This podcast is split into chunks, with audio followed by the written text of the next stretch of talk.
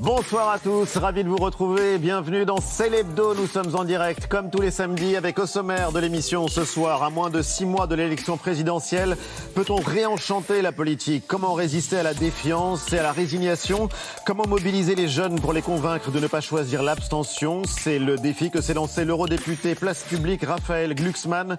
Il publie Lettre à la génération qui va tout changer. Il viendra nous parler de son combat, de l'état de la gauche et des grands sujets du moment, notamment l'enjeu climatique à la veille de la COP26. L'enquête de la semaine dans la tête des complotistes, une démarche inédite, profondément originale qu'a mené le journaliste du Monde William Oduro.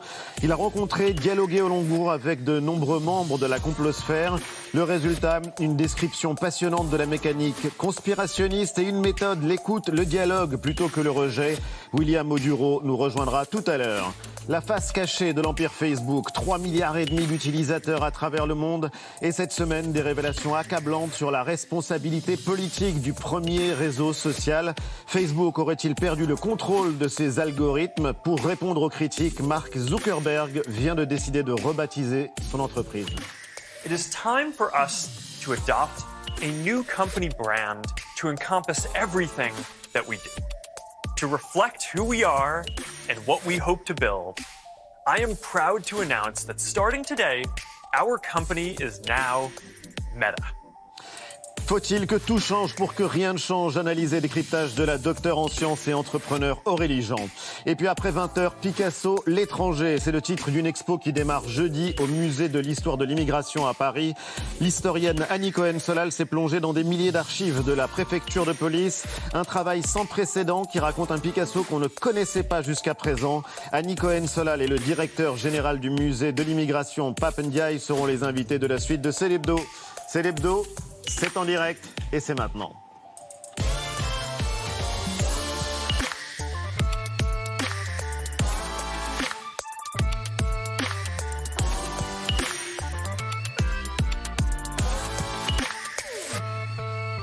C'est l'hebdo avec toute la bande que je suis ravi de retrouver. Mélanie, Jean-Michel, Eva et Antoine. Salut Ali. Bonsoir Ali.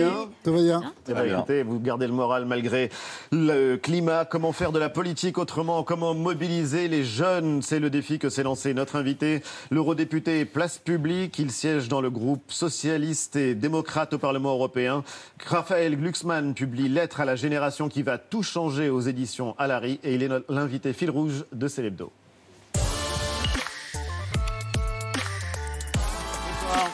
Et bienvenue, eurodéputé, je le disais, place publique, membre du groupe des socialistes et démocrates euh, au Parlement européen. Vous publiez une lettre à la génération qui va tout changer. Chez Alary, c'est un manifeste pour appeler les plus jeunes, notamment à réinvestir le champ politique et différentes manières de le faire. On va en parler parce que c'est aussi un manuel pour euh, faire de la politique autrement. Mais d'abord, on est à six mois à peu près de l'élection euh, présidentielle. C'est le moment démocratique par excellence sous la Ve République. Si la politique était affaire de météo, vous diriez qu'il fait quel temps? Orageux. Euh, et je suis assez inquiet, je veux dire. Enfin, c'est pas. Euh, c'est pas un élément de langage de dire que on voit les tabous sauter les uns après les autres. On voit sur quel thème est en train de se structurer la campagne présidentielle, et c'est particulièrement dangereux en fait. Voit qu'on va faire de l'islam euh, et des Arabes le cœur euh, du débat et, euh, et qu'un candidat, Éric Zemmour, va imposer l'agenda. Vous pensez qu'il va imposer l'agenda? Bah, C'est ce qu'il est en train de faire, en tout cas au moment où on se parle. Et, et je crois que c'est un moment dangereux parce qu'en fait, la France est dans un moment de son histoire qui est difficile. C'est un peuple épique, le peuple français, et c'est un peuple qui, là, est privé d'épopée. Et donc, on a quelqu'un qui arrive et qui lui dit euh, Mais euh, moi, je suis votre épopée, je vais restaurer votre identité. C'est un moment euh, particulièrement dangereux. Et, je suis, moi, atterré par le, manque de réaction face, à, face à, ces tabous qui sautent, le manque aussi de récits alternatifs, de contre-récits à celui d'Éric Zemmour. On va en parler. Pour qui voterez-vous à l'élection présidentielle? C'est secret. C'est bien trop tôt pour, pour, le dire. Moi, je veux, moi, je veux une. C'est trop tôt pour le dire. Bah, je veux une alternative sociale, écologique et démocratique euh, aux politiques qui sont menées.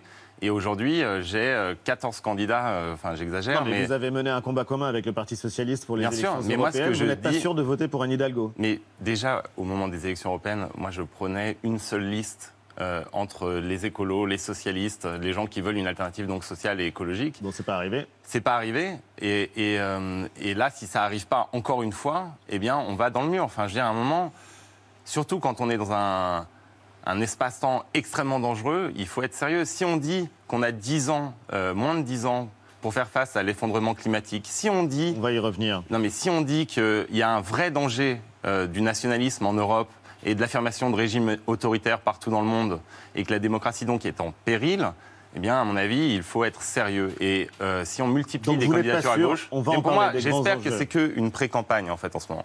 C'est-à-dire qu'on n'est- pas encore dans la campagne électorale et qu'il y aura finalement une offre crédible, c'est-à-dire assemblée à gauche. Alors justement, la gauche, elle est plus dispersée que jamais. Est-ce qu'on vit une chronique de la défaite annoncée de la gauche à la présidentielle? Bah, si rien ne change, oui. Et au-delà du rassemblement, d'ailleurs, ce qui, ce qui manque à la gauche, parce que même quand on additionne les chapelles les unes aux autres, Oui, ça reste très hein. bas, c'est un récit. Enfin, je veux dire, aujourd'hui, c'est complètement paradoxal, mais la gauche est probablement le champ politique qui a le moins de récits à proposer, de récits de transformation de la France.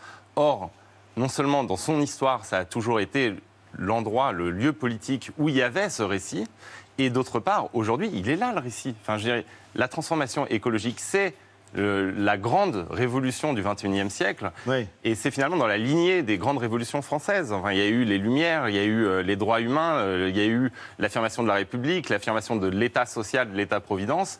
Et là, il y a l'affirmation de la République écologique. Ça devrait être l'immense récit de cette campagne. Et en fait, mot. il est inaudible. Avant de parler des jeunes, justement, euh, qu'est-ce que ça fait d'être de gauche dans un pays qui s'est fortement droitisé?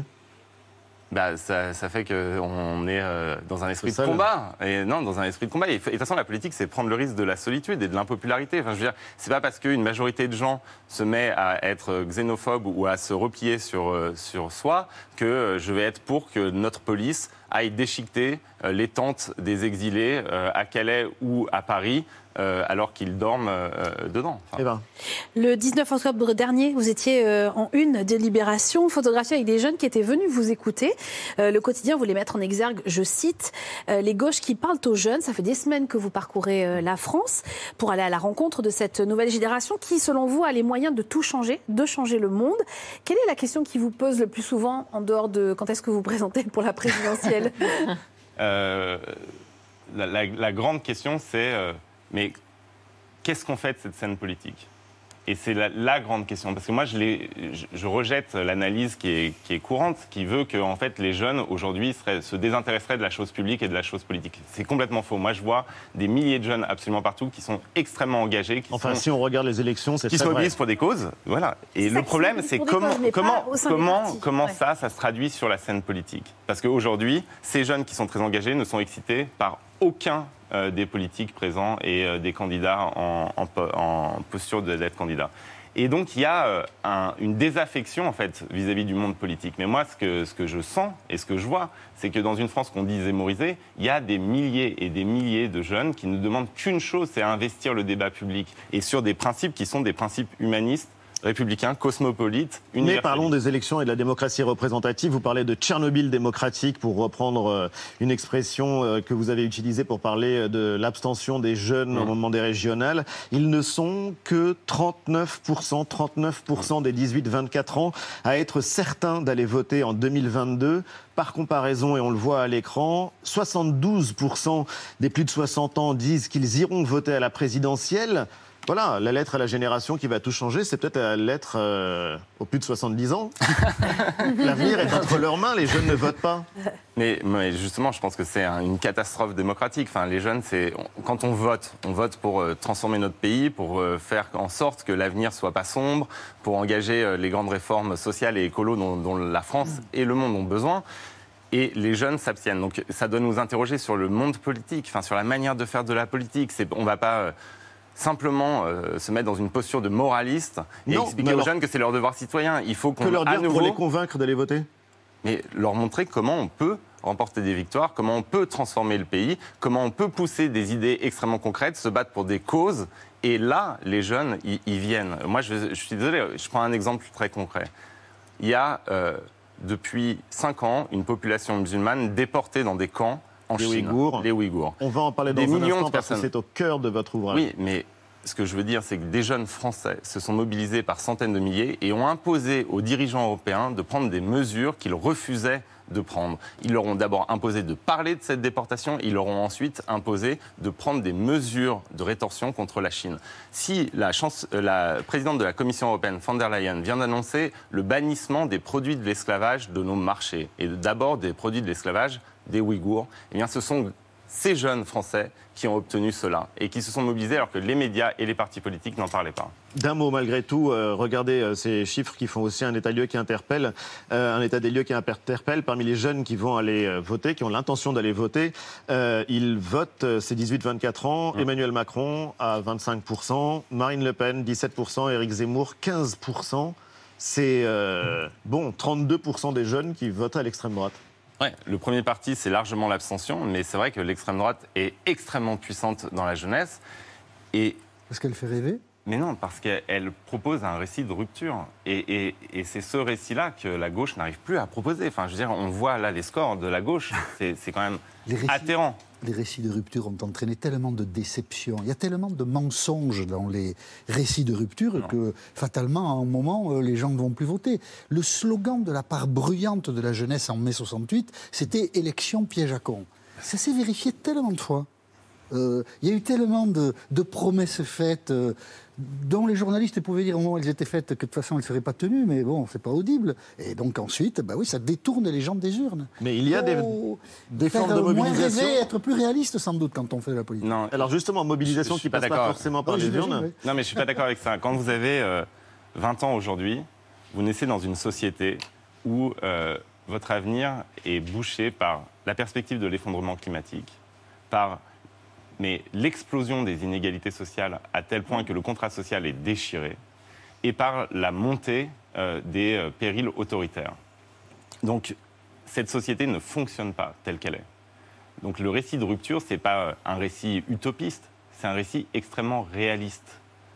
Mais vous savez, si vous continuez, si vous continuez, non mais si on continue, c'est très simple. Si on continue à acheter moins cher sur les marchés de l'île de la Réunion des poulets qui sont élevés au Brésil et conditionné en Roumanie trois fois moins cher sur un marché de l'île de la Réunion que les poulets élevés sur l'île de la Réunion, eh bien, vous courez à la catastrophe. Donc ceux qui aujourd'hui veulent rompre avec cette globalisation sans frein et sans règles ne sont pas des idéalistes, ce sont des gens absolument réalistes.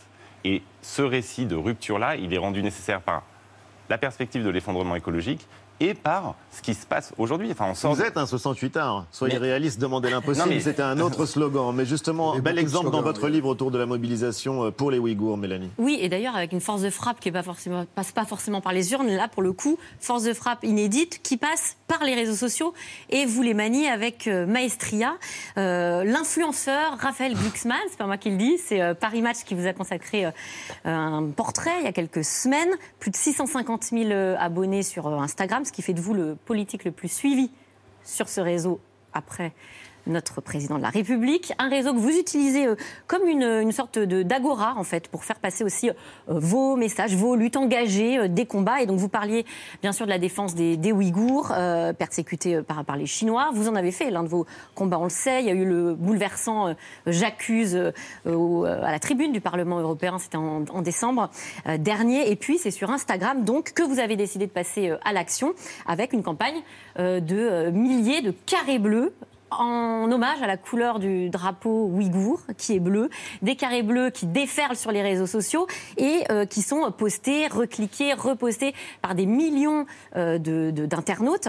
Et euh, le grand intérêt de, cette action, c'est pas seulement le, clic du vide, mais c'est aussi que c'est suivi des faits. Et vous l'évoquiez, vous interpellez des multinationales, des grandes entreprises et les Lacoste, Adidas, H&M, Uniqlo vous répondent et s'engagent après euh, avoir été euh, interpellés. Donc on voit bien l'impact de ces nouveaux modèles de, mobilisation. ma question, c'est est-ce que euh, ce geste, au-delà d'être un geste qui se repère, d'une communication très forte, n'est pas anecdotique Est-ce qu'il est qu'il va, est-ce que ça va devenir un moyen de mobilisation qui va prendre de la puissance et avec lequel il va falloir faire avec de plus en plus souvent? Moi, je suis convaincu que les campagnes électorales auront lieu sur notamment Instagram parce que c'est un endroit où on peut développer un récit. Mais au-delà de développer un récit, beaucoup plus que sur une chaîne info, par exemple. Mais au-delà de développer un récit, c'est que les gens peuvent être acteurs acteurs de campagne. Ils peuvent interpeller. Ils ne sont pas simplement les récepteurs d'un message. Ils sont des acteurs. Et c'est ça qui change tout. Et si on veut que les jeunes réinvestissent l'espace public, il va falloir qu'ils soient acteurs, acteurs des Mais- campagnes électorales, acteurs des campagnes pour les que votre causes. travail de député européen, Mais les deux sont- influenceur et élu de la les- République, les deux sont ensemble. intimement liés. Moi, vous savez, quand j'ai commencé à m'opposer à l'accord d'investissement entre la Chine et l'Union européenne, tous les députés européens que je connais m'ont dit, mais vous savez, dans cette enceinte, Monsieur Glucksmann, on n'a jamais voté contre un accord de libre-échange, donc ça, ne- ça ne passera pas ce combat.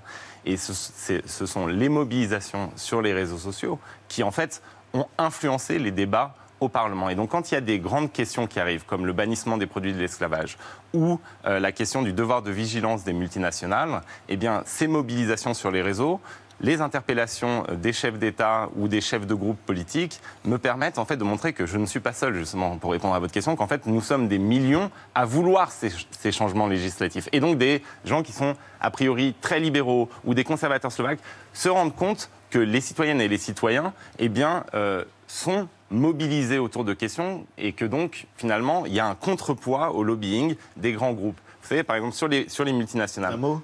Sur les multinationales, il y a un grand débat là sur le devoir de vigilance des entreprises. Les entreprises comme Nike, comme euh, Na- euh, ou Adidas ou euh, Inditex dépensent des dizaines de millions par mois en lobbying. S'il n'y a pas d'intervention du public dans nos débats, ils sont sûrs de l'emporter. Dès qu'il y ait l'intervention de ce public, dès qu'on sent qu'il y a une mobilisation chez les citoyennes et chez les citoyens, eh bien leur influence diminue. Et donc on a besoin d'un contre-lobbying. Et en fait, mon mandat eh bien, euh, repose sur deux jambes. D'un côté, la mobilisation des citoyennes et des citoyens, et de l'autre, le débat législatif, le travail législatif. Et l'un sans l'autre, finalement, me fait boiter. Quoi. Ça ne peut pas marcher comme ça. Antoine? Euh, il y a une autre cause dans l'actualité, c'est, vous l'avez évoqué, euh, l'environnement et la COP26 qui démarre demain à Glasgow. Le monde entier aura le regard tourné vers l'Écosse. C'est là que va se tenir donc cette COP pendant les deux prochaines semaines. Le monde entier et les jeunes particulièrement qui entendent peser sur euh, ce sommet. C'est Libération qui le souligne ce matin en une, on va la voir.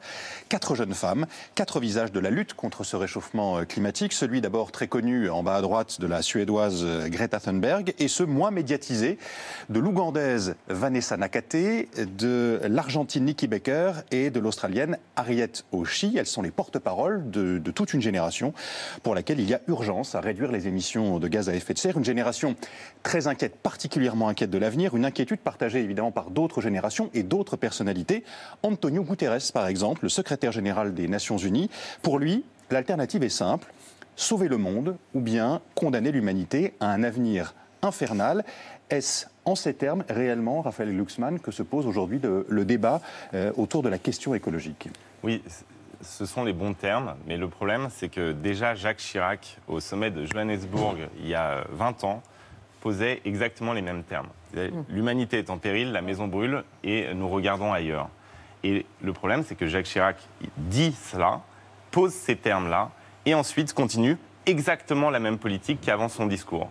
Continue avec les accords de libre-échange, continue avec les subventions à l'agriculture productiviste, continue avec les subventions aux énergies fossiles. Oui, mais ce que je veux dire, c'est que c'est pas la première fois qu'on entend un dirigeant sortir, de la fin du sortir monde. de, que- ces termes-ci et poser l'alternative entre l'effondrement total et euh, le, le sauvetage du monde. Donc l'enjeu, il est simple, c'est de cette fois-ci déboucher sur des actions concrètes. Et ces actions concrètes ne peuvent pas- être que des actions à la marge. Ça doit être une remise en cause du système tel qu'il s'est créé sur ces 40 dernières années.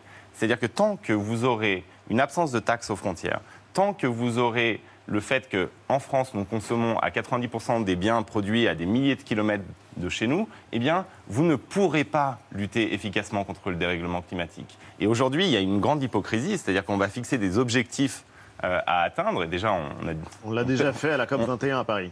et on a du mal à les atteindre, mais en plus, on a du mal à les atteindre malgré une hypocrisie fondamentale qui est de dire la France peut obtenir cela, l'Allemagne peut atteindre ceci, et en réalité, eh bien, nous avons externalisé notre pollution.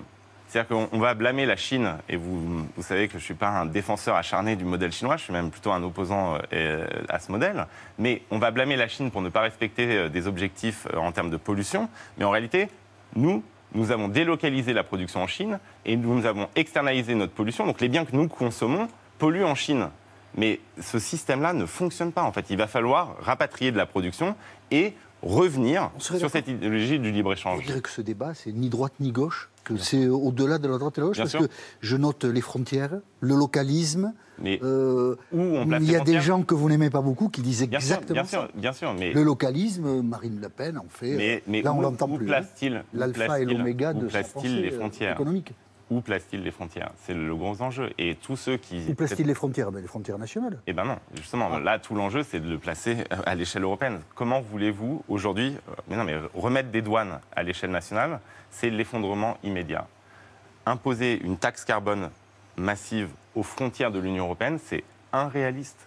Et deux, ça, ça- ça permet finalement de changer les règles de la globalisation, parce que l'Europe est le premier marché du monde. Donc la grande différence avec euh, les euh, politiques d'extrême droite qui vont parler de localisme ou de, ou de protectionnisme, c'est euh, où on place les frontières.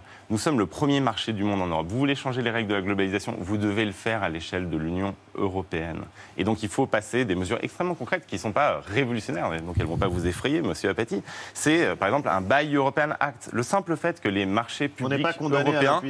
Mais bien sûr, le simple fait que Même les marchés si- publics européens soient réservés aux productions européennes.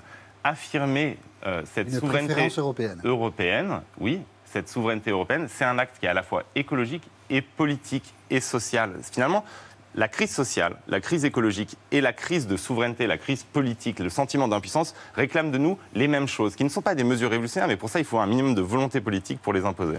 Et votre bureau, au 11e étage du Parlement européen, c'est le bureau des causes perdues. Et finalement, il n'y a pas de cause perdue à vous croire. Vous restez avec nous, Raphaël Luxman. C'est l'heure de la campagne formidable Jean-Michel Apathy. Ah.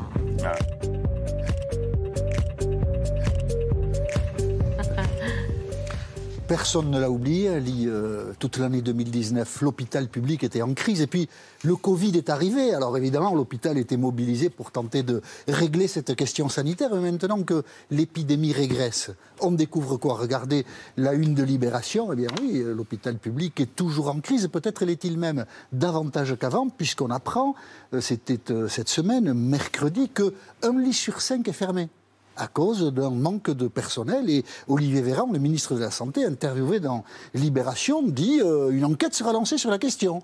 Parce que je veux qu'on en comprenne les raisons de ces fermetures de lits, de cette euh, absence de personnel. Alors on va conseiller un circuit, un circuit court à Olivier Véran. Il suffit d'écouter les candidats à l'élection présidentielle dans l'ordre d'apparition. Jean-Luc Mélenchon, Philippe Juvin, Anne Hidalgo, ils ont les solutions. Les gens s'en vont aussi parce qu'ils en peuvent plus. Ils crèvent sous le boulot qu'il y a à faire.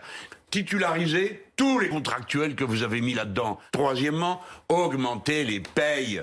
Nous devons former probablement le double d'infirmières, d'aides-soignants et de médecins. Je dis bien le double. Moi, que ce que je propose très simplement, d'abord, Oui. c'est de faire sauter complètement cette idée de numerus clausus. Parce que ce numerus clausus, c'est ce qui nous a empêchés pendant très longtemps de recruter notamment des médecins. Titularisé, formé, plus de numerus clausus. C'est tout simple, la crise de l'hôpital. Et il y a un autre dossier qui s'invite dans la campagne. Oui, parmi les divisions irréductibles de la gauche, il faut bien le dire, il y en a, il y en a plusieurs, mais il y a le nucléaire. On va écouter euh, le candidat du Parti communiste pour ou contre le nucléaire, Fabien Roussel, candidat à l'élection présidentielle. Je, je suis d'accord sur cet investissement que nous devons faire dans la production d'énergie nucléaire, dans l'installation de nouveaux EPR. Et dans la catégorie pas d'accord, Jean-Luc Mélenchon. Oui, nous arrêterons l'EPR. Nous devons sortir du nucléaire. Quatre centrales sur dix n'ont pas pu fonctionner cette année à cause des sécheresses et des trop grandes chaleurs. Les, les- les dangers qui sont contenus, personne ne sait les maîtriser à cette étape. L'enjeu, c'est que d'ici à la fin de l'année, ça vient très vite, hein, euh, Emmanuel Macron doit décider, ou non, mais la pente, c'est plutôt de le décider, la construction de six nouveaux EPR en France.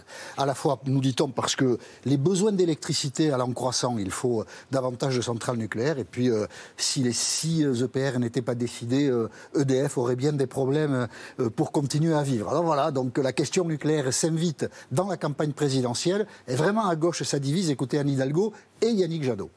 Je suis dans cette idée qu'il faut maintenir le nucléaire aussi longtemps qu'on n'aura pas fait monter rapidement euh, les énergies renouvelables. Moi, je suis anti-nucléaire parce que euh, un réacteur, ça peut nous péter à la figure.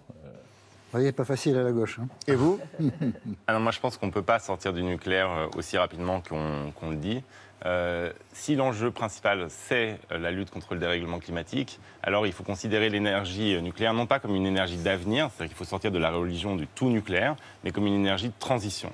Et donc, euh, tant que les, euh, les énergies renouvelables ne peuvent pas euh, assurer euh, 100% de la consommation, eh bien, il faudra euh, passer Donc, par Hidalgo une transition que nucléaire sur cette question-là. Mais ce- et et d'ailleurs, le- la Commission européenne devra, d'ici à la fin du mois de novembre, dire si on doit considérer ou pas en Europe l'énergie nucléaire comme une énergie verte. Ouais, Il y a une vraie tension. ça, et la France, évidemment, C'est- tient mais à ça, ce c'est que une autre question. ce de toute label façon. soit posé. En fait, euh, considérer le nucléaire comme énergie verte, ça supposerait qu'on considère que c'est une énergie d'avenir. Oui, Et j'ai donc- compris le- votre voilà. petite réserve. Tout de suite, une semaine dans le monde.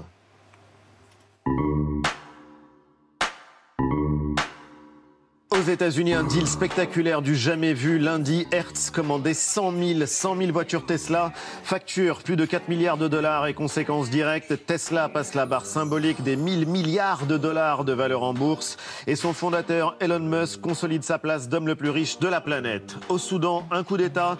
Les militaires ont repris le pouvoir dans l'un des plus grands pays d'Afrique. Coup d'arrêt à la transition démocratique engagée après 30 ans de dictature. Arrestations en masse, manifestations réprimées, violences inouïes. L'armée quadrille la capitale, Khartoum. Passé la surprise du putsch, une communauté internationale largement impuissante et peut-être la fin d'un rêve pour beaucoup de Soudanais, celui d'une société plus libre.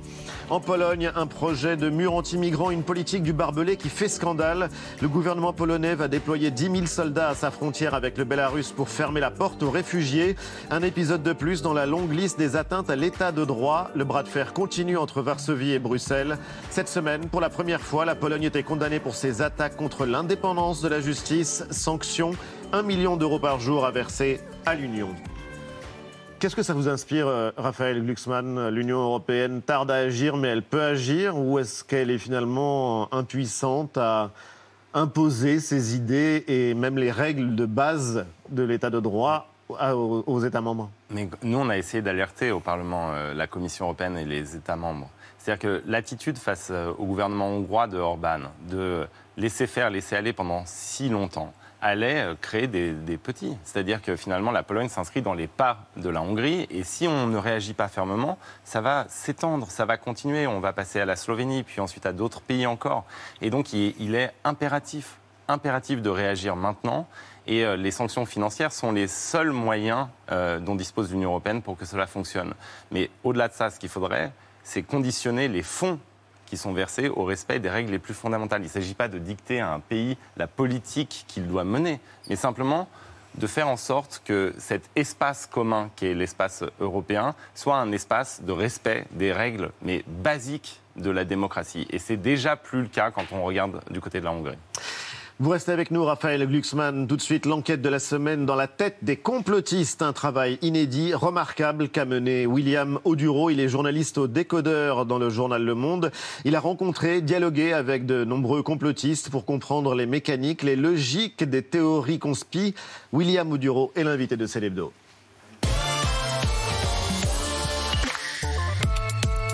Bonsoir. Et bienvenue, vous êtes chargé de la lutte contre les fausses informations et du complotisme pour les décodeurs dans le journal Le Monde. Et votre enquête est euh, proprement exceptionnelle parce que vous avez dialogué, vous avez échangé avec de nombreux complotistes et leurs témoignages sont vraiment intéressants. En tout cas, certains d'entre eux sont même euh, fascinants. Vous connaissez le sujet intimement parce que d'abord c'est votre travail, ensuite parce que vous le dites vous-même, vous avez pu vous laisser influencer par certaines euh, théories conspi euh, il y a quelques années. On va y revenir, mais un mot d'abord, comment est-ce que vous avez travaillé tout simplement vous ne vous êtes jamais caché d'être journaliste au monde pour prendre contact avec euh, des gens pour qui vous représentez le mal absolu. Non, non, évidemment, ça s'est fait de manière euh, tout à fait transparente. Euh, J'ai envie de dire, c'était le, c'était le gage absolu. hein. Par définition, les, les conspirationnistes sont des personnes extrêmement méfiantes. Euh, donc, si je voulais pouvoir un petit peu dialoguer avec elles, il devait être absolument clair que je mette absolument tout, euh, tout sur table. Tout sur table J'écris un livre, que je travaille pour Le Monde, euh, que je je leur ai demandé l'autorisation, évidemment, en amont. Et comment euh, se sont passés vos échanges?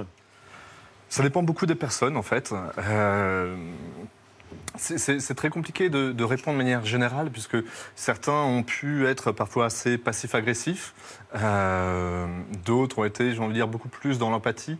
Ça dépend. Certains, si vous voulez, avaient vraiment besoin de prouver à quel point ils étaient dans une démarche saine, en tout cas c'est comme ça qu'ils le, qu'ils le perçoivent.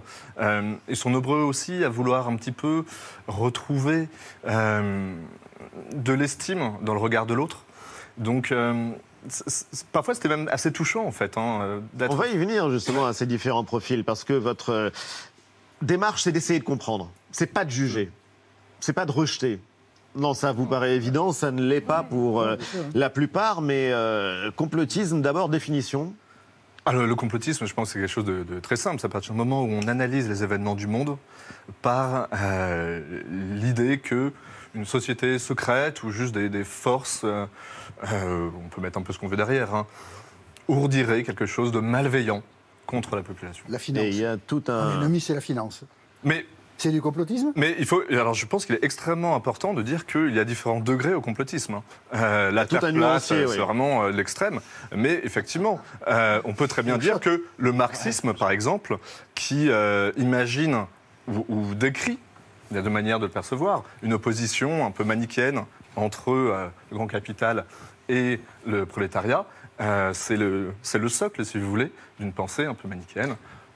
Voilà, on- vraiment plusieurs degrés. Alors, les profils sont très différents, là Ah aussi. oui, aucun portrait euh, robot euh, unique qui euh, pourrait définir le complotiste, euh, le parfait complotiste. Et donc, quand on vous lit, on se rend compte en effet que euh, bah, ils sont les uns et les autres parfois aux antipodes euh, les uns des autres. Ils ont entre 23 et 63 ans. Ils sont financiers, mais aussi informaticiens, euh, journalistes euh, ou euh, mères au foyer. Et Ça euh, peut vous être votre avez voisin, votre ça peut meilleur être, ami. euh, Non. j'ai rien dit. En tout cas, des gens que vous avez tous rencontrés, ce que disait euh, Ali hein, dans, le bouquin. Et les motivations, elles aussi, sont extrêmement euh, euh, diverses.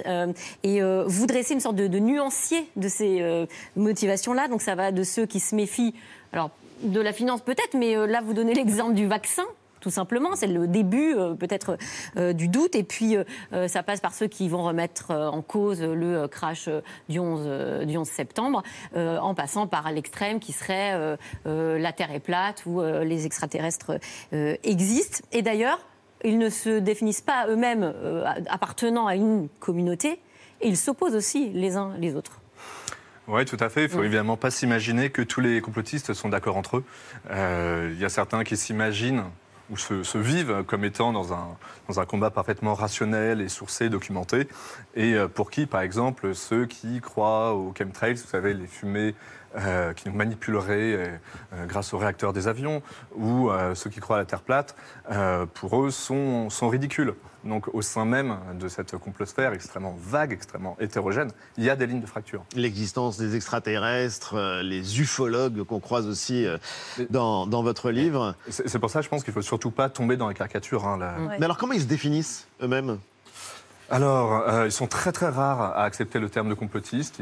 La plupart le perçoivent comme une insulte, euh, un mot qui serait creux d'ailleurs. Euh, ça dépend, ça va être les résistants, les éveillés.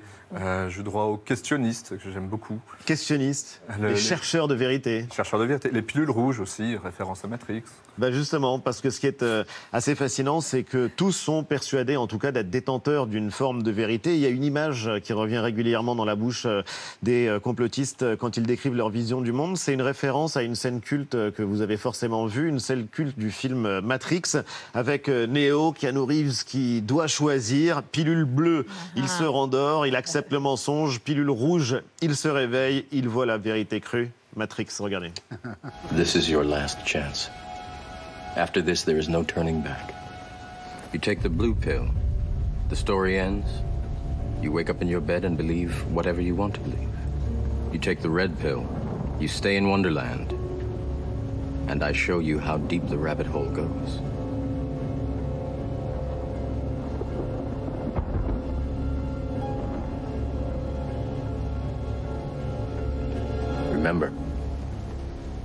I'm offering is the truth, nothing more. C'est génial. Et c'est comme ça que Alors, ça se formule. C'est dans ces termes-là. que ça se pose Euh, en tout cas, c'est une mé- métaphore qui a été reprise au, au premier degré. euh, extrêmement souvent dans la, dans la complosphère, peut-être moins depuis la pandémie, mais c'est un classique absolu. Euh, si vous voulez, en plus, il y a quelque chose de très fort dans cette scène, c'est qu'on vous propose l'entrée dans le complotisme comme un acte de bravoure. Oui. C'est surtout ça qui est fort. Donc la valorisation ne passe pas tant par les informations que vous allez trouver, mais par ce choix que vous allez faire d'entrer dans ce monde qu'on vous présente comme un peu interne. Alors justement, entrer dans ce monde, il y a l'image euh, du trou du lapin, euh, référence à Alice au Pays des Merveilles. Expliquez-la. Ah bah, c'est euh, l'idée qu'à partir du moment où euh, vous rentrez petit à petit dans l'univers complotiste, euh, dans un univers fait de, de sites, euh, souvent un peu inconnus au départ, de personnalités dont on ignore absolument tout au départ, bah, finalement vous vous retrouvez entouré de toute une espèce de nouvelle galaxie, de tout un nouvel univers. Et évidemment, on ne voit plus du tout la réalité de la même façon. Ça c'est sûr, on l'a pu l'observer d'ailleurs Eva Ah avec oui. la période qu'on est en train de traverser. Le Covid euh, a été un formidable amplificateur des théories euh, du complot. Quand on vous lit, on, on le comprend. Vous, comment vous l'expliquez? Pourquoi ça a été euh, aussi euh, frappant dans, avec des, des gens qui n'étaient pas, euh, je vous cite, hein, qui n'étaient pas, euh, qui étaient plutôt hermétiques à ce type de théories, notamment chez les baby boomers, et qui d'un coup deviennent complotistes Je pense qu'il y, a- deux choses. Déjà, il y a l'écosystème général des fausses informations sur Internet. Je pense qu'il y a une génération entière qui est préparée aux fausses informations. Euh, et une autre, peut-être un peu plus âgée, pour qui tout ce qui est écrit a un petit peu gage de vérité. Et qui est peut-être moins préparée du coup, dans ce contexte, à se méfier. Euh, la deuxième chose qui est plus propre au complotisme, vous savez, je, je pense que pour tomber dans le complotisme, il faut trois choses. Il faut un terreau personnel, il faut un contexte, il faut un écosystème. Et ce contexte, c'est celui de la pandémie. Le contexte de la pandémie vous met en situation de vulnérabilité. Et évidemment, on n'a pas besoin de... Parce On est en période d'incertitude notamment. Alors, l'incertitude, le besoin de bouc émissaire, on n'a pas besoin de bouc émissaire quand tout va bien. C'est quand tout va mal qu'on a besoin de trouver des explications absolument. Alors, ce qui est incroyable, c'est qu'ils n'ont aucun mal non plus à adhérer à des tests qui sont totalement contradictoires. C'est ce que vous expliquez dans le livre à propos euh, de la Covid, c'est-à-dire que euh, c'est à la fois euh, affirmer que le virus a été créé pour diminuer la population mondiale et en même temps dire que ce virus est en réalité moins dangereux que ce que disent les autorités. Et ça, ça pose aucun problème d'avoir autant de contradictions dans un même propos. C'est- très étonnant, très déconcertant. Il y a plein d'exemples. hein. Par exemple, si vous demandez aux anti-masques s'ils étaient pro-masques quand il n'y en avait pas, euh, ben, la plupart l'étaient. Oui. Euh, donc, si vous voulez, Ça, c'est les Français, ça. ça, ça- bah, ça dit quelque chose, c'est que le complotisme est avant tout un discours qui est contestataire, un discours d'opposition. Donc, et c'est là où il est assez intéressant, c'est qu'il a besoin de s'agripper à un discours qu'il perçoit comme dominant pour s'y opposer. Et il suffit que ce discours perçu comme dominant change, le complotisme va changer avec. Et c'est vrai que ça vaut pour euh, le pass euh, sanitaire comme pour le vaccin, comme pour le 11 septembre et les attentats. Et là, il y a une petite musique apparemment qui est en train de monter sur euh, l'élection présidentielle. Si jamais Macron était, Emmanuel Macron était réélu, c'est que l'élection serait forcément truquée Alors, je ne sais pas si c'est Emmanuel. Macron absolument, ou un qui est- candidat du système Bah, ce qui est certain, c'est que la rhétorique de l'élection volée, sur laquelle Trump a énormément capitalisé, euh, qui était extrêmement populaire, je vous apprends rien, dans les, dans les sphères complotistes QAnon, cette rhétorique-là, maintenant, elle est à disposition. Et s'il y a bien une chose à quoi le complotisme excelle, c'est à piocher dans une rhétorique qui est déjà existante pour la réexploiter. Et la politique doit faire avec. Bien sûr, la politique doit faire avec, mais la politique doit faire attention à ne pas faire ce que vient de faire euh, Monsieur Apathy, c'est-à-dire de confondre finalement la Qui n'est pas un conflictu- homme politique. Non, mais la conflictualité dans la société avec le complotisme. Parce que dire mon ennemi c'est la finance que vous avez cité, euh, c'est pas du complotisme, c'est un adversaire social, euh, sociologique. On, on vit dans des sociétés avec des intérêts divergents et où euh, finalement on peut avoir des combats à mener euh, sans tomber dans le complotisme. Donc le risque, tout ce que j'adhère à tout ce que vous avez dit, mais le risque ce serait finalement d'avoir une forme de cercle de la raison qui offre une seule possibilité et qui réduirait à l'état de complotiste l'ensemble des contestations possibles de l'ordre établi. Et donc euh, là-dessus, il faut faire très, très attention parce que je pense que la logique complotiste, c'est aller au-delà de ça. merci de Non, non, mais je, je- je cherche juste à vous aider pour ne pas tomber dans la... Ce que rajouterait, Oui. ce que rajouterait le complotisme à cette conflictualité, qui peut être tout à fait euh, entre guillemets, normale, la société est faite de conflictualité, euh, c'est l'idée d'une malveillance volontaire. Euh, et l'idée, tant qu'à faire, que cette malveillance s'exerce en secret.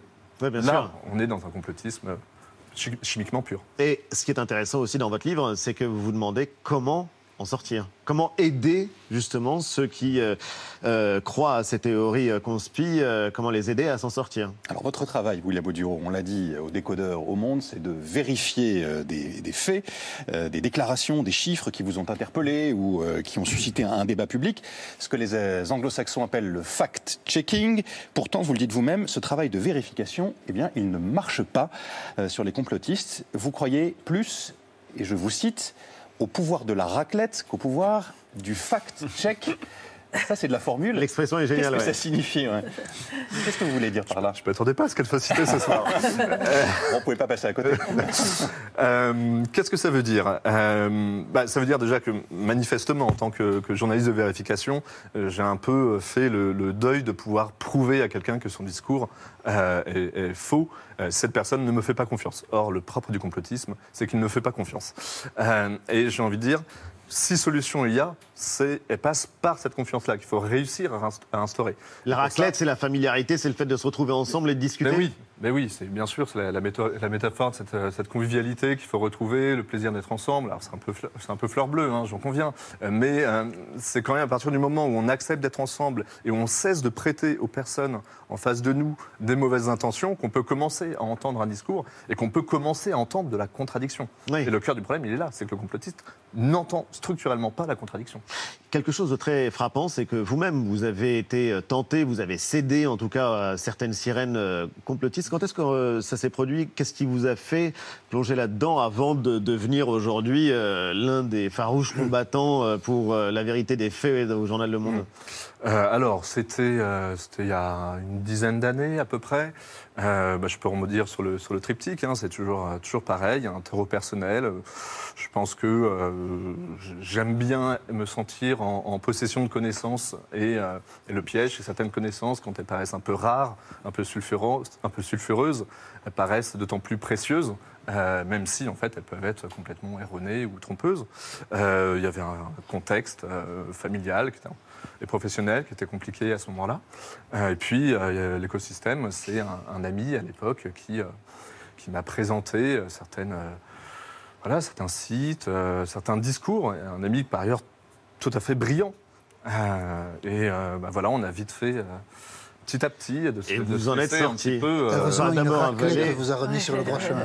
alors, c'était pas une raclette, mais, euh, mais c'était euh, c'était du, du vivre ensemble. ouais. Il y a une citation qu'on voit passer beaucoup sur les réseaux sociaux ces, ces derniers mois euh, de Michel Rocard qui dit Toujours préférer l'hypothèse de la connerie à celle du complot. La connerie est commune, euh, le complot demande un esprit rare. Qu'est-ce que vous en pensez? Ah bah, je- si vous voulez, c'est toujours difficile parce que l'argument préféré euh, des, des personnes euh, avec qui je, je débat, notamment sur Twitter, consiste à dire non mais arrêtez d'être naïf. Bien sûr que les complots ça existe et de me citer. etc. Eh oui. oui, mais bien sûr que ça existe. Mais euh, de la même façon que, je veux dire n'importe quoi, euh, un pigeon à la patte cassée, ça existe, c'est pas pour autant qu'il y en a absolument partout. C'est vrai. Euh, donc il y a, Ça, c'est vrai. Et on peut avoir un débat pour savoir si les extraterrestres existent. Ah les ovnis également. On a eu la discussion au bureau et je l'ai évidemment emporté malgré l'absence de preuves. Dans la tête des complotistes, c'est publié chez Alary. Vous restez avec nous, euh, messieurs. On va passer maintenant au dossier de la semaine et euh, à l'empire Facebook. L'empire Facebook en pleine crise avec des révélations ces derniers jours sur la face d'ombre du premier réseau social de la planète. Et si Facebook était devenu incontrôlable? Explication, analyse de la docteure en sciences et entrepreneur Aurélie Jean. Les algorithmes font-ils la loi? C'est le titre de son dernier livre. Aurélie Jean est l'invité de Célébdo.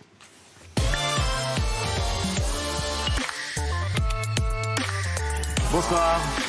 Et bienvenue, docteur en sciences, entrepreneur. Vous avez publié ce livre et on avait envie d'avoir votre regard sur ce moment très particulier qui concerne 3 milliards et demi de personnes euh, sur la planète. Euh, on écoutait Mark Zuckerberg tout à l'heure, c'était jeudi, en pleine révélation sur les dangers cette semaine et sur la nocivité démocratique de son entreprise. Il a annoncé qu'il allait rebaptiser son empire. Ne dites plus Facebook, mais Meta. It is time for us to adopt a new company brand to encompass everything that we do, to reflect who we are and what we hope to build. I am proud to announce that starting today, our company is now Meta. Un nouveau nom pour euh, construire un nouveau chapitre, euh, c'est un coup de com', c'est de la diversion il y a plusieurs choses. Déjà, bon, choisir un autre nom, je trouve ça plutôt logique, considérant le fait que Facebook est né d'une marque et d'un outil, et que maintenant ils ont plusieurs outils, et donc il faut qu'ils recréent une marque. Google l'a fait en 2015 avec Alphabet. Donc, Alphabet.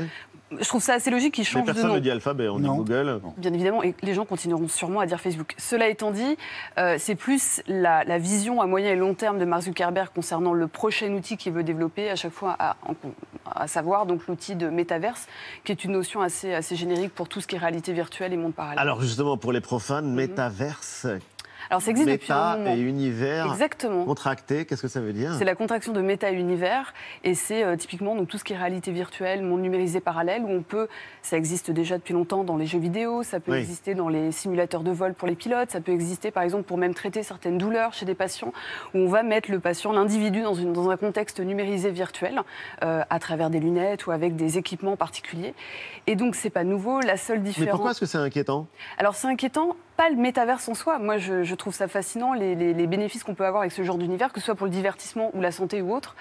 Là où je trouve que c'est un, un- un peu effrayant, en tout cas concernant Facebook ou Meta, si on doit utiliser le mot Meta, c'est justement parce que euh, lorsque vous mettez des gens dans un contexte comme ça, vous allez pouvoir collecter encore davantage d'informations, de données sur leur comportement. Ce qui est fait aujourd'hui sur l'outil Facebook, à savoir de collecter des informations sur ce que vous aimez, les contenus que vous aimez, les commentaires, l'analyse sémantique, le type de commentaires que vous mettez ou les gens avec lesquels vous interagissez. Oui. Là, vous l'avez à un degré supérieur qui est dans un environnement euh, virtuel où on peut, par exemple, être à cette table, mais virtuellement en train de faire une émission. Et en l'occurrence, euh, l'algorithme doit être totalement flippé, l'algorithme Facebook avec votre travail. William bureau.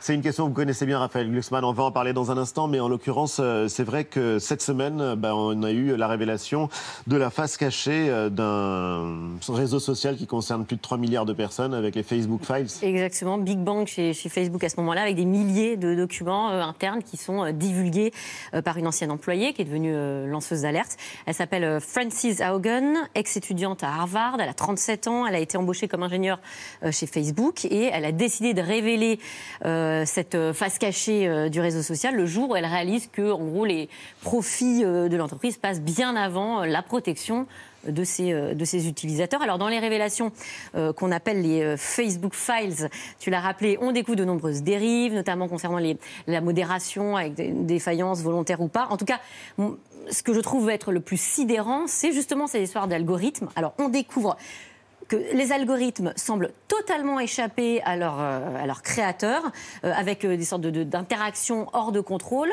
et des ingénieurs de Facebook eux-mêmes qui le reconnaissent. Ce qui est extrêmement inquiétant, en tout cas euh, pour nous, euh, néophytes, non-ingénieurs en tout cas. Euh, moi, j'aimerais vous poser cette question, Mhm. c'est quoi les conséquences d'une telle information? Quels sont les effets très concrets? Alors plusieurs choses. Déjà, il faut surtout pas dire que l'algorithme échappe au concepteur, et je ne connais aucun concepteur qui dirait ça. Ah oui? Non. Ce qui se passe, en- il faut comprendre Alors, ce qui se passe. passe? Voilà, justement, il faut l'expliquer, et c'est c'est le quotidien des scientifiques qui développent ce type d'algorithme.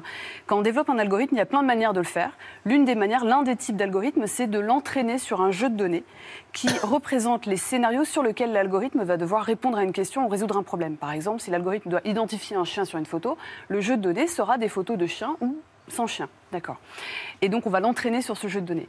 Ce qui va se passer, c'est que du coup, l'algorithme va euh, créer implicitement son, sa logique de fonctionnement une fois qu'il est entraîné, qui va être utilisé sur des jeux de données nouveaux. D'accord Vu que la logique est définie implicitement, on ne la connaît pas explicitement. D'accord Mais on a des méthodes de calcul. C'est tout la, la question de mon livre, en fait, c'est de dire qu'il faut se concentrer sur la notion d'explicabilité algorithmique, d'appliquer des méthodes de calcul avant l'entraînement, pendant l'entraînement et après l'entraînement, pour justement extraire une partie même partielle de la logique donc de cet algorithme et de disent- comprendre ce qui se passe. Ce que disent juste les ingénieurs là, c'est qu'ils sont dépassés du coup par les résultats alors euh, implicites, mais qu'ont créé eux-mêmes les algorithmes, parce qu'ils ils n'arrivent plus à modérer, par exemple, et en voulant pousser des contenus et en limitant ou censurant d'autres qui seraient, qui devraient être censurés, et ben en fait ça a été l'effet inverse, parce qu'en accumulation, en accumulant des changements sur les algorithmes, ça a créé quelque chose qui les Alors, dépasse. Ce qui En s'est tout cas, passé, l'image de Frankenstein et de la créature qui Ouais, échappe à son créateur, c'est faux. Voilà, disons que ce qui s'est passé là, c'était un calcul de score d'occurrence d'apparition d'un contenu, et que ce score était gigantesque pour certains contenus qu'ils n'ont pas compris. Ce genre de cas, ça nous arrive quotidiennement d'avoir des bugs ou des erreurs ou des incompréhensions. Qu'est-ce qu'on fait? Bah, On désactive la composante algorithmique et on va creuser. On creuse et Mais on essaie de trouver une Facebook? solution. Ça, je peux pas vous dire. Ou sur Instagram peut-être, en tout cas, mais Raphaël Glucksmann, vous connaissez bien le sujet parce que c'est euh, une question euh, sur laquelle vous travaillez au Parlement européen. D'ailleurs, vous allez auditionner cette euh, lanceuse d'alerte dans quelques jours. Mais c'est un travail qui, pour le coup, euh, a pour vocation d'essayer de contrôler la nocivité de Facebook et des réseaux sur la vie démocratique.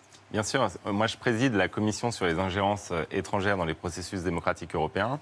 Et en fait, on a disséqué des euh, dizaines de campagnes organisées depuis, par exemple, la Russie, euh, de campagnes sur les réseaux sociaux, sur Facebook, et l'utilisation en fait que font des puissances hostiles à nos démocraties. euh, des réseaux sociaux, des plateformes et des algorithmes qu'ils ont parfaitement compris. Et en fait, le résultat de ça, c'est une polarisation à l'extrême du débat. C'est euh, l'impression d'être en guerre civile permanente et c'est une porte ouverte vraiment à, à la tentative de déstabilisation de nos institutions démocratiques. Et Oui, mais vous utilisez Instagram. besoin- bien sûr, mais bien sûr, parce que je pense qui que- est un réseau social et qui appartient à Facebook. Mais il l'utilise sûrement bien. mais, mais- non, non, mais on va, on va pas condamner l'idée même de réseau social. Ce qu'il faut, c'est un regard du public et donc une intelligibilité. Donc merci pour votre travail. Merci. Un regard du public sur euh, ces espaces qui sont des espaces publics, privés et qui sont déterminants pour l'avenir de notre démocratie. Et donc, c'est- tout le travail de notre commission, en fait, c'est d'établir des législations qui permettent euh, au public de mettre son nez dans ces algorithmes. Exactement, ouais. Pour vous, c'est euh, un danger pour les démocraties aujourd'hui, euh, Facebook? C'est un danger pour nous aussi dans nos vies d'individus? Les Oui, en fait- algorithmes et la manière dont ils nous connaissent, dont ils euh, peuvent même euh, nous inciter, nous orienter Alors, à faire certaines. euh, Moi, je développe des prendre algorithmes. certaines Donc, décisions. l'algorithme n'est pas coupable. D'accord. Sinon, moi, j'ai plus de boulot. Donc, non, ce que je- il faut vraiment comprendre ça. Les algorithmes, ça dépend ce que vous faites avec. Par exemple, la, la polarisation, elle vient d'un algorithme de catégorisation qui crée un effet dit bulle. Euh, moi, j'utilise des algorithmes de catégorisation très régulièrement et j'ai pas d'effet bulle. Donc, ce que je veux dire par là, c'est que il faut vraiment ne pas donner, de pas, rendre coupable l'algorithme, qui n'est pas une personnalité juridique, mais davantage de se tourner vers les gens qui les conçoivent, qui les décident, qui les testent et qui les utilisent. Ou vers Vous l'avez bien l'entreprise dit. Facebook, en l'occurrence. Voilà, par et vous l'avez très bien dit, c'est-à-dire que même si on n'a pas développé l'algorithme, on peut très bien utiliser un outil parce qu'on en comprend les tenants et les aboutissants de façon à polariser ou en tout cas orienter l'opinion. Donc ce qu'il faut faire, il faut fondamentalement comprendre comment ces outils fonctionnent pour dans- justement arriver à créer des législations qui vont protéger l'individu, protéger la démocratie, parce qu'on sait qu'aujourd'hui, qu'avec la polarisation, la mise en avant euh, des contenus euh, transgressifs, violents, haineux euh, Ou conspirationnistes. voilà, euh, bien évidemment, vont être renforcés de par le modèle économique de ces plateformes. Et c'est là où euh, c'est, on est au bout d'un chemin. C'est-à-dire que ces plateformes, moi je défends les réseaux sociaux, c'est-à-dire que ce sont des outils, ce sont des médias alternatifs qui doivent exister comme plein d'autres médias. C'est maintenant, c'est qu'est-ce qu'on en fait? Et surtout, les gens qui les développent, il faut qu'ils les développent correctement. Mais les algorithmes font-ils la loi? Question posée à un législateur, en l'occurrence Bah, euh, eurodéputé. ma- malheureusement, tant que le législateur ne fera pas la loi sur les algorithmes et sur ceux qui les utilisent, enfin, qui, les, qui en bénéficient, ils feront la loi. Mais tout est dans nos mains, en fait. C'est tout à fait possible. Et par ailleurs, on ne va pas se mettre à condamner les réseaux sociaux. Vous condamnez pas Gutenberg et l'existence même du livre parce que des fanatiques ont écrit des livres et qu'il y a eu des maisons d'édition nazies. Non Donc, euh, ce qu'il faut, c'est Je simplement réfléchis savoir à la comparaison utiliser- et au point Godwin, ça fait rire William Godwin, ouais. Oduro. On y est vite arrivé, mais en tout cas, il se passe des choses formidables sur les réseaux sociaux, puisque c'est sur Twitter aujourd'hui que l'un des membres euh, des l'un des complotistes que vous avez rencontré vous a rendu hommage parce que vous avez respecté sa parole et que vous avez tenu vos engagements, en l'occurrence, euh, que vous avez pris avec lui quand vous avez échangé. Oui, tout à fait. Ah, je pense que c'est le, le plus bel hommage, franchement, qu'il pouvait me, me rendre. Encore une fois, Ouais, comme je le disais. paradoxalement. Non, mais je- voilà, il, il- il m'a fait confiance et, euh, et il estime que j'ai pas trahi sa confiance. C'est, enfin, le contraire rempli pour moi. On peut avoir confiance? On n'a pas confiance en un outil, en une machine, on a confiance dans les hommes qui les font et qui les utilisent. Ça pourrait être, euh, oui, Un l'une de vos devises, en l'occurrence, La devise confiance des politiques. Faire confiance dans les gens et faire confiance euh, aux citoyens. Merci infiniment en tout cas à tous les trois. Aurélie Jean, les algorithmes font-ils la loi? C'est publié aux éditions de l'Observatoire. Et chez Alary Éditions, William Oduro, dans la tête des complotistes. L'enquête est absolument passionnante. Et chez Alary également, votre lettre à la génération qui va tout changer. Peut-être. Non, vous allez C'est l'hebdo continue juste après la pub avec vue et une exposition inédite sur Picasso, Picasso, l'étranger. On en parle avec nos invités Pape Ndiaye et Annie Cohen-Solal. À tout de suite.